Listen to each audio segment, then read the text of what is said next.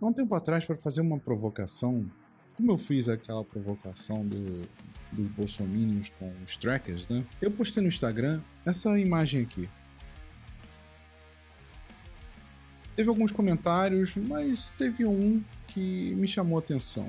E ele dizia: como se a cultura nerd mundial não tivesse baseada no capital, venda, marketing, lucro. De certa forma, eu até entendo o que, ele quer dizer e até concordo em parte. Mas vamos lá. É fácil ver os nerds hoje em dia e ver um reacionário de direita. Mas em primeiro lugar, não existe uma definição definitiva do que é um nerd. Se você for procurar em vários dicionários, cada um vai mostrar um significado completamente diferente. Ou seja, apesar de conseguirmos identificar o que é um nerd, não conseguimos defini-lo com precisão. Por exemplo, nós aqui estamos acostumados a ver nerds que são de direita, né? que tem um, uma vertente mais voltadas para a direita.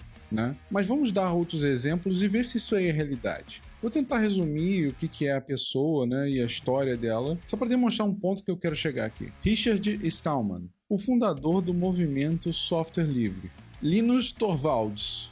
Ele criou o Linux, um dos sistemas operacionais mais importantes que temos hoje que é de código aberto e que, além de ser um ótimo sistema operacional para PCs, também domina o mercado de servidores e também o de celulares, com o Android. Alan Moore.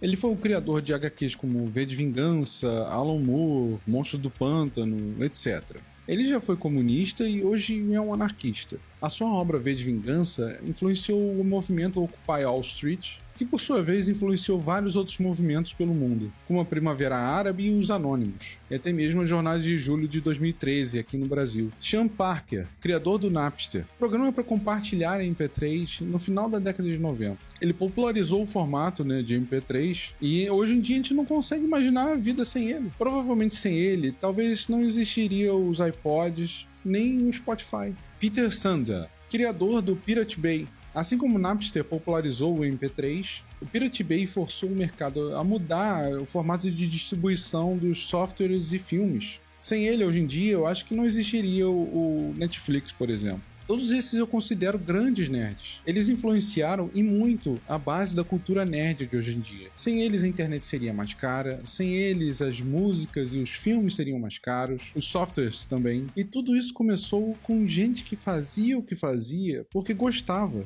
e não pelo dinheiro. A cultura nerd foi cooptada pelo capitalismo. E dia após dia nós somos forçados a isso. Para que nós compremos o novo boneco do Homem-Aranha, compramos o combo mais caro de pipoca no cinema para que venha o balde dos Vingadores. Mas o que, que isso representa na nossa cultura? Nossa cultura é baseada no que nós consumimos? Eu sinceramente acho que os nerds são muito mais do que isso. Somos formados num misto de cultura e contracultura. Os nerds participaram das mais novas revoluções tecnológicas, do computador, da internet, da portabilidade tecnológica. Se isso foi pensado por alguém querendo ganhar dinheiro, é discutível. Vivemos no capitalismo e por isso é difícil fugir dele. Só não consigo aceitar que os nerds são, por definição, uma cultura capitalista. Eu entendo porque eu vejo que a maioria é. Mas e que grupo social hoje, dentro do capitalismo, não tem a sua maioria capitalista?